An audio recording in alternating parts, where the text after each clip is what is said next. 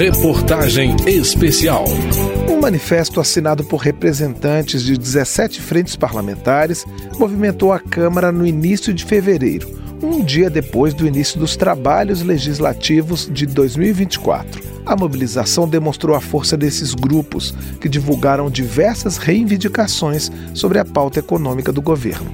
A gente aproveita para contar como é a atuação das frentes parlamentares nessa reportagem especial em três capítulos. Eu sou Cláudio Ferreira e convido você a nos acompanhar.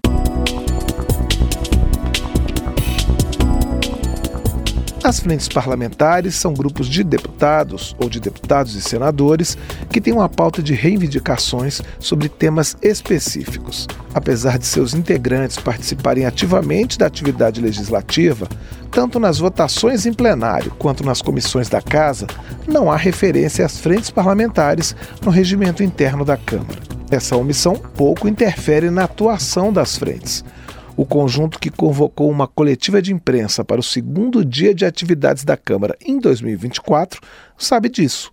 Em um manifesto contra o que consideraram desrespeito às decisões do Congresso Nacional, os presidentes das frentes parlamentares ligadas ao setor produtivo, como as de biodiesel, do empreendedorismo e do comércio de material de construção, falaram sobre ações do Poder Executivo com as quais não concordam.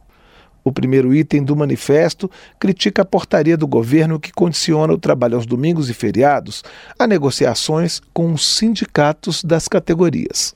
O segundo ponto de crítica foi a edição da medida provisória que propõe a reoneração da folha de pagamento para setores da economia que tinham o benefício da redução de impostos. O texto propõe a aprovação de uma legislação que torna possível o trabalho aos domingos e feriados sem acordo com os sindicatos, pede a devolução da medida provisória e ainda reivindica a participação da sociedade na regulamentação da reforma tributária.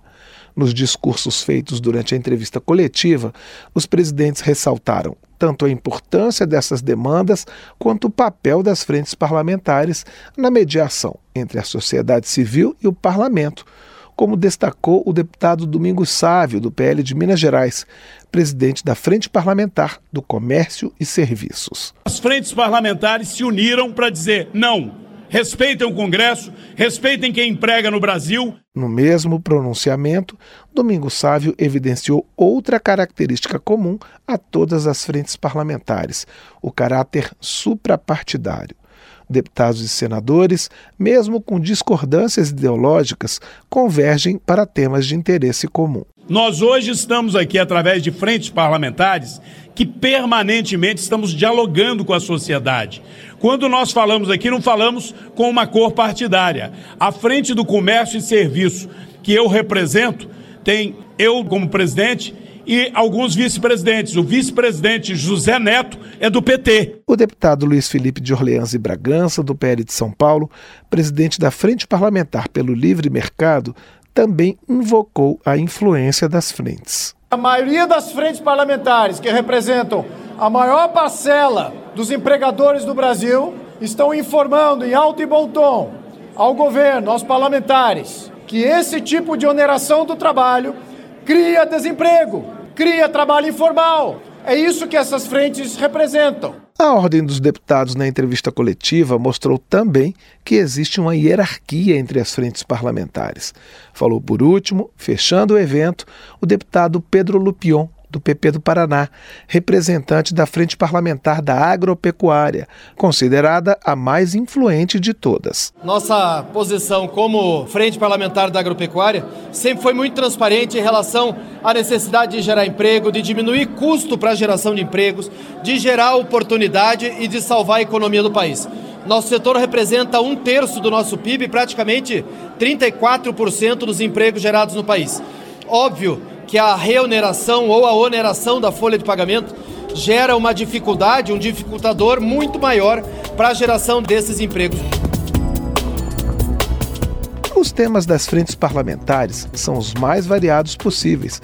A gente pode pegar como exemplo algumas frentes que foram lançadas no segundo semestre de 2023, sobre assuntos como trânsito seguro, juros abusivos, conselhos tutelares, sistema único de saúde e educação sem doutrinação. Nas reuniões de lançamento das frentes, parlamentares e representantes da sociedade civil já aproveitam para deixarem claros as suas demandas e os objetivos dos trabalhos. Foi o que fez, por exemplo, o deputado Giovanni Cherini, do PL do Rio Grande do Sul, durante a instalação da Frente Parlamentar Mista do Bambu e das Fibras Naturais. O que nós precisamos é fazer com que haja um foco, haja um, um encaminhamento no sentido de que a cadeia produtiva esteja organizada e que cada um possa colaborar para que se busque né, a tecnologia e os conhecimentos nesse sentido de organizar para que ela comece lá no agricultor que produz e daí esta atividade produtiva avance e a gente possa mostrar que é possível a gente fazer agricultura sustentável, né? É, no Brasil através do bambu. Já no lançamento da Frente Parlamentar em defesa da gestão e revitalização do Rio São Francisco, o representante das comunidades quilombolas da região, Aguimar do Quilombo, fez um apelo às autoridades, reivindicando mais participação da população. Para participar da política pública, as pessoas precisam estar inseridas dentro das razões que levam a política pública a ser aplicada em cada território, dando a elas documentos, dando a elas certidões, dando a elas direito à terra. Mas não é a terra que nós estamos colocando milhões e milhões de hectares. É a terra tradicional do quilombola que está lá na comunidade sem energia, morando em casa de palha. Na mesma reunião, falou o prefeito Rômulo Carneiro, de Juvenília, cidade do norte de Minas, quase na divisa com a Bahia, colocando um ponto de vista diferente sobre o mesmo tema. Hoje, revitalização do Rio São Francisco não é só limpar a calha. Nós temos que realmente dar vida às nascentes. E para dar vida às nascentes, nós temos que envolver todo mundo, todas as cidades. Além de apresentar reivindicações, muitas frentes parlamentares são criadas para colocar foco sobre problemas que estão invisíveis. É o caso do grupo instalado para discutir políticas públicas sobre as doenças de pele. Na primeira reunião, Paulo Félix, da Sociedade Brasileira de Dermatologia, falou dos problemas de acesso a tratamentos para doenças como psoríase e urticária crônica e comemorou que a frente parlamentar pudesse divulgar o tema. Muitas vezes as pessoas se espantam que dermatologia tem doente grave. Até há pouco tempo, quando eu falei que eu tinha perdido um paciente com psoríase, todo mundo se assustou, que ninguém achava que doente dermatológico poderia ir a óbito. Então acho que é importante a gente ter essa informação.